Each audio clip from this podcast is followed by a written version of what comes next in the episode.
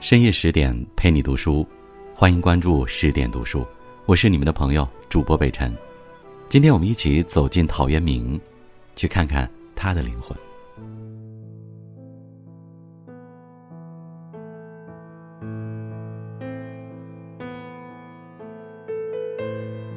人世间最难的事，莫过于面临选择而无法取舍。选择了林荫小路，就放弃了阳光大道。选择了欣赏奇景，就放弃了平坦旅途；选择了奔赴远方，就放弃了现实安稳。如果没有选择，就不会有千般痛苦、万般纠结。很多事情一旦决定，就没有回头路可走。陶渊明一辈子都在纠结一个问题：到底是出世还是归隐？纠结，不是不知道该怎样做。而是舍不得放弃。陶渊明出生在四分五裂的魏晋南北朝时期，历史上有名的乱世。那时靠篡位得天下的西晋已灭，几乎遭遇民族灭绝的汉人在建康建立东晋，统治着江东的大部分地区，而北方经过五胡乱华之后，也进入了十六国混战时期。乱世。之所以乱，是因为失去了道。古人云：“或备而入者，亦备而出。”用有悖于常理的方式，大逆不道、靠篡位而得到天下者，也必然会以一种惨烈的结局失去天下。作为一个受儒家影响颇深的儒生，陶渊明不会没有听说过孔子的一句话：“天下有道则见，无道则隐。”生活在这样的乱世，归隐无疑是最好的选择。可是建功立业的理想呢？少时壮且立，福建独行游的豪情呢？难道一辈子就守着祖上留下来的这几亩薄田生活吗？陶渊明不甘心，他二十九岁才得到一个江州祭酒的位置，虽然官小，但是他觉得自己可以吃苦。也可以从最基层一点一点做起。他知道自己生活在一个上品无寒门、下品无士族的门第观念大于一切的时代，他也知道出身可能比奋斗更重要。那时还没有科举考试，寒门子弟根本没有机会做官。可是他的曾祖父亲的爷爷陶侃，却在东晋建立之初。用戎马一生为后代拼得了一个跻身上流社会的高贵门第，所以他的孙子才可以娶到当代名士孟家的女儿，也就是陶渊明的母亲。孟家落帽是陶渊明的外祖父留给世人的一个成语，从这个成语中，我们可以窥见一千六百多年前的那个重阳节，在众多权贵登高赏菊的宴会上。被风吹落帽子的孟家是怎样温文尔雅、不露声色地对那些嘲笑他的人进行反击，巧妙地维护了自己的尊严。曾祖陶侃的奋勇拼搏和外祖父孟家的潇洒淡泊，影响了陶渊明的一生，使他拥有娴静少言的外表和澎湃激荡的内心。在每次面临选择的时候，都会有两种声音在脑海里争吵不休。一个声音说：“这个时代还是有希望的，归隐的谢安不是又东山再起了吗？如果不是他带领八万精兵收复黄河以南的失地，东晋怎么会为自己赢得一次喘息的机会？”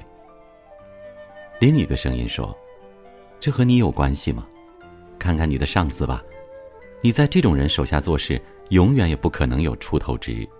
提起陶渊明的顶头上司，江州刺史王凝之，那可是贵族中的贵族，他姓王，仅这个姓氏，陶渊明奋斗一辈子也赶不上。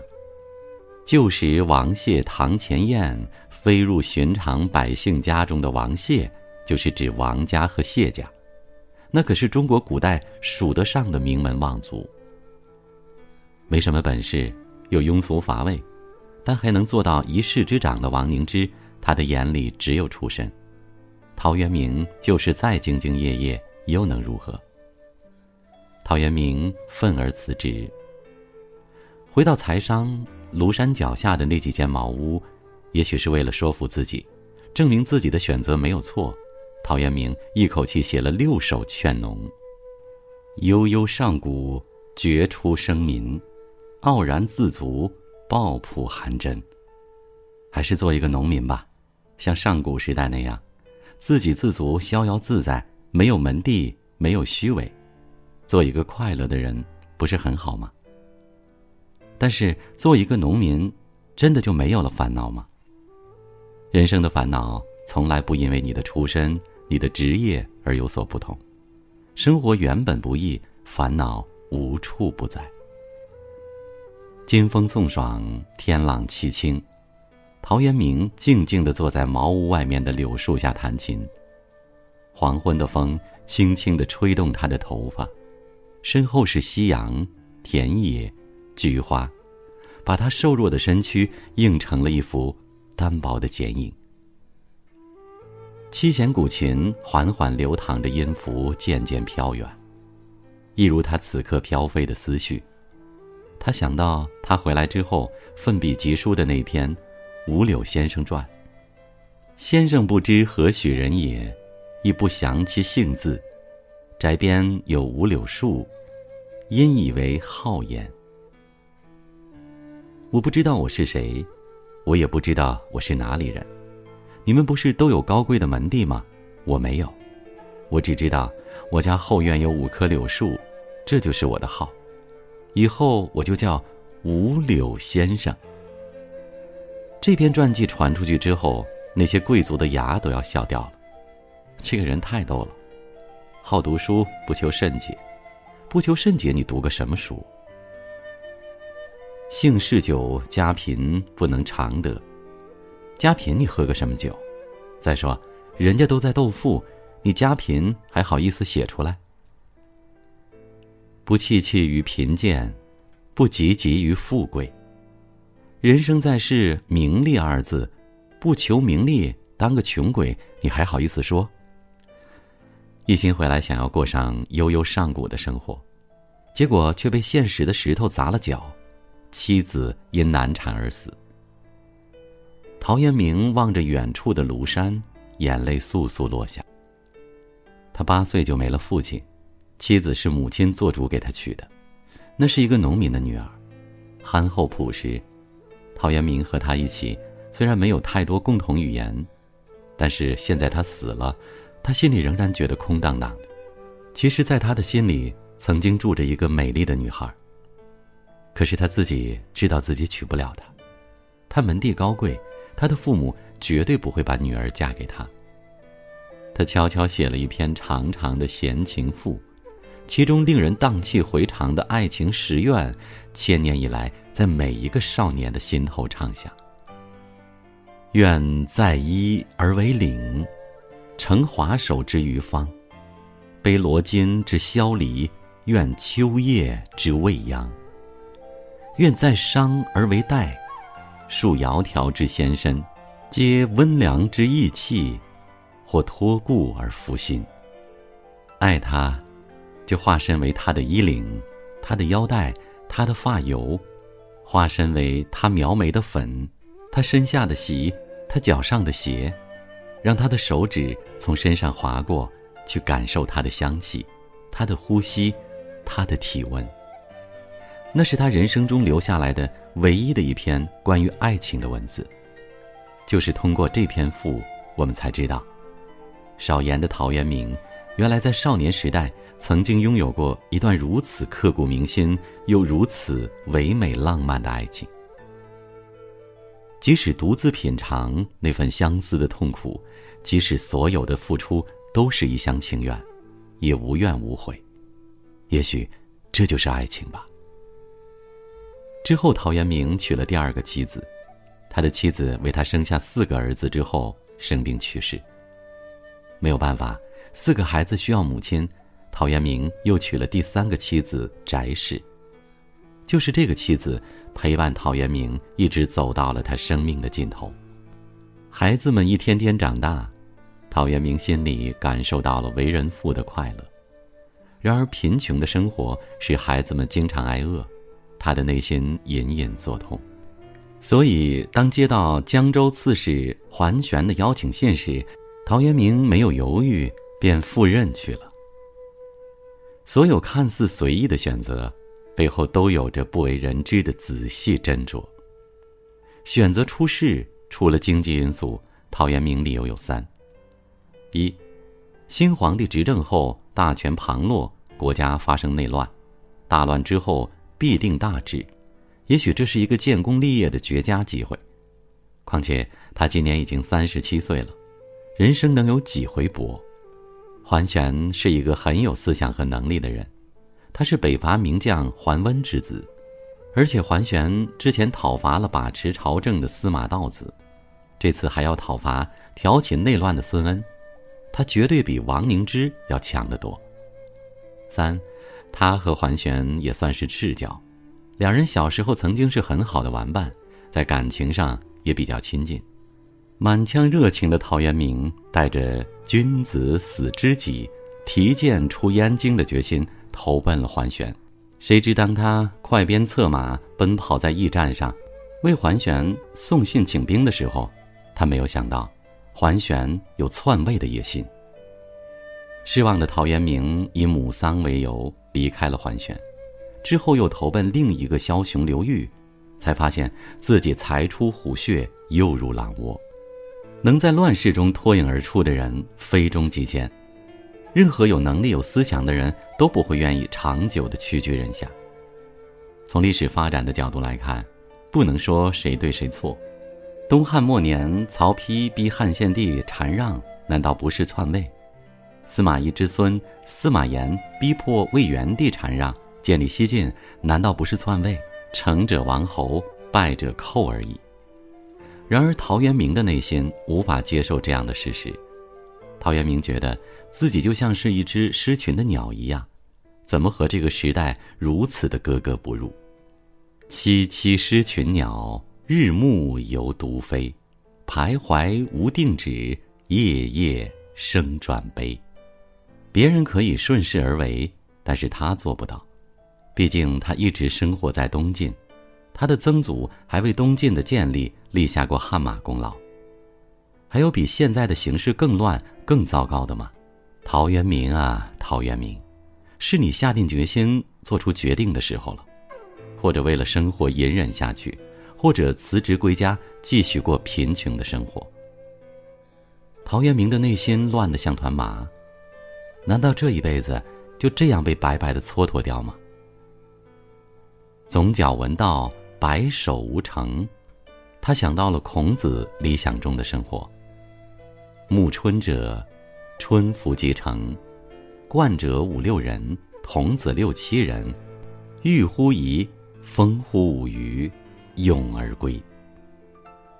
在暮春时节，天气转暖，穿上轻薄的春装，约上几个朋友，带上各自的孩子，到沂水里洗洗澡。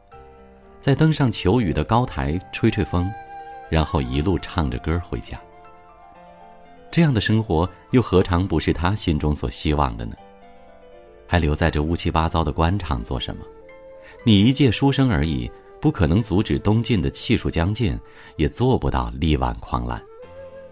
于是，陶渊明选择了归隐，从此以后再也没有回过头。陶渊明迫不及待地坐上了回家的小船。曾经在他心里吵架的两个声音，这次合二为一，他清晰而响亮地在耳边呐喊：“回家，回家，回家！”曾经你迷失了灵魂，现在是你离开的时候了。云无心已出岫，鸟倦飞而知还。快回来吧。你的禾苗还在等着你，你的妻子和孩子们在等着你，你的老朋友在等着你。归去来兮，田园将芜胡不归？既自以心为形役，奚惆怅而独悲？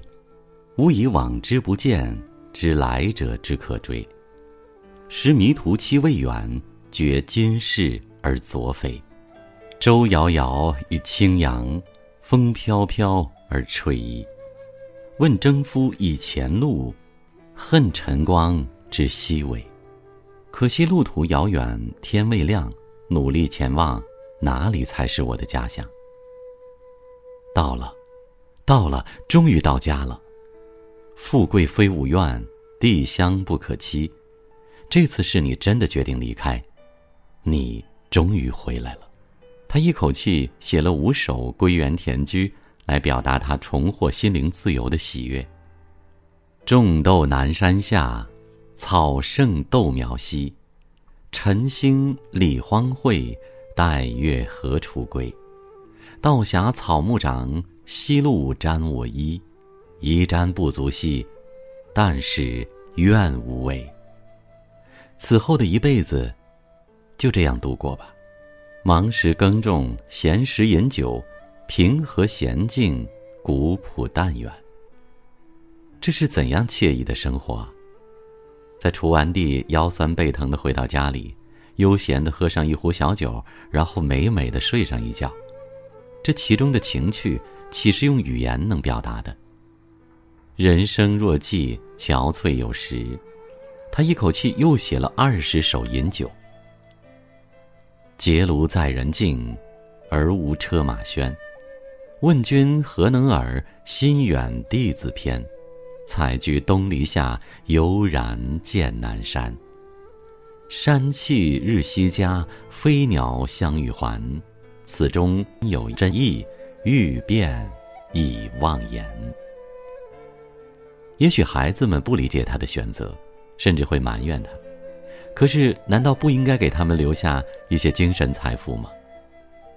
君子忧道不忧贫，物质虽贫乏，却是靠自己的劳动得来的。可是，一个人的精神富有是任何物质都替代不了的。他经常教导孩子们要珍惜时间。盛年不重来，一日难再晨。及时当勉励，岁月不待人。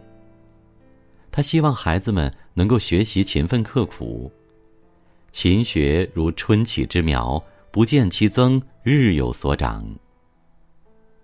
他告诉孩子们要博爱，落地为兄弟，何必骨肉亲？三年后，一场大火毁了陶渊明的庄园，让他原本贫困的生活更是变得一无所有。他坐在那五棵柳树下弹琴。那把跟随了他六十年的七弦琴，弦断了。陶渊明的手在无弦琴上抚过，悠扬的琴声在他的心里又一次响起。这次，他的耳朵里又有两个声音在争吵。他知道，一个声音是他的身体，一个声音是他的影子。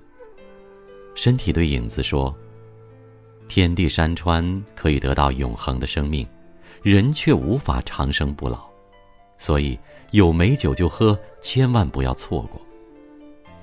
影子对身体说：“总有一天，随着你的死亡，我也会无影无踪。为什么不为后世留下美名呢？”忽然，一个从来没有出现过的声音哈哈大笑起来，可笑啊，可笑！一个形，一个影，没有了人的精神。不过是行尸走肉罢了。我问你们，三皇大圣人今复在何处？就是活到八百岁的彭祖，你现在能留得住他吗？无论是谁，终难逃一死。喝酒没有用，留名也没有用。你们记着：纵浪大化中，不喜亦不惧；应尽便须尽，无复独多虑。天地常在。人生无常，变才是不变的常态。只有让生命回归丰富的宁静，才能笑看着人世变幻、沧海桑田，才会在每一次面临人生选择的时候，倾听内心深处的声音。公元四百二十七年，陶渊明去世。临死之前，他神情平静，嘴里喃喃念着：“纵浪大化中，不喜亦不惧。”纵浪大化中，不喜亦不惧。陶渊明去世的年龄一直被后人争论不休。无论是五十多岁、六十多岁，还是七十多岁，有什么关系吗？所有能发光的生命，都在于你对生活的态度。陶渊明生前贫困，诗文不为时人所接受，然而他的生命犹如阳光下的水珠，散发着五彩的光芒。他的思想在后世影响了无数人。当人们如痴如醉的读他留下的一百二十五首诗、十二篇文章的时候，他们不仅喜爱陶渊明“我醉欲眠，卿可去”的率真性情，更多的是被他诗文里蕴含的平静力量所打动。你无法选择你的出身、你的长相、你的智力、你的家庭、你的生活环境，可是你可以选择你生活的态度。内心拥有丰富的平静，就会拥有战胜一切的力量。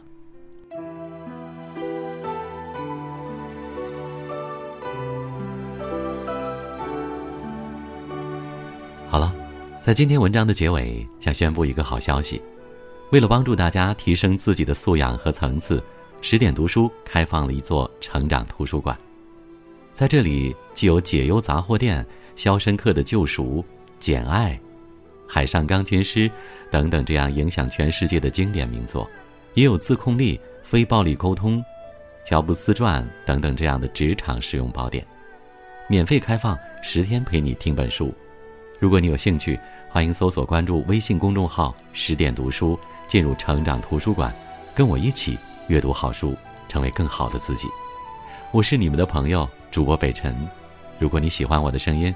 也欢迎在下方点赞，并关注北辰的微信公众号“北辰在找你”，因为也有好听的声音在每天陪你。我在首都北京问候大家，晚安。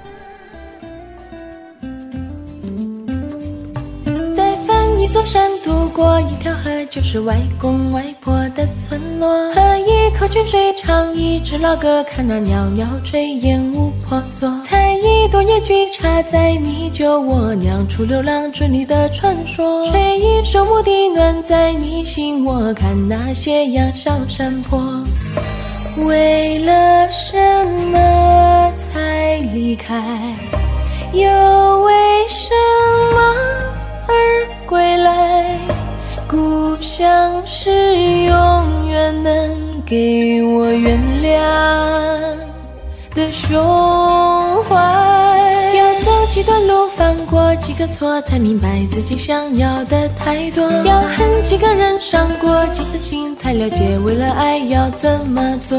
一座城市又一个城市，才知道流浪的路多颠簸。一次成功一次坎坷，才懂得陶渊明先生的快乐。再翻一座山，渡过一条河，就是外公外婆的村落。喝一口泉水，唱一支老歌，看那袅袅炊烟雾婆娑。采一朵野菊，插在你酒窝，酿出流浪之旅的传说。吹一首牧笛，暖在你心窝，看那斜阳小山坡。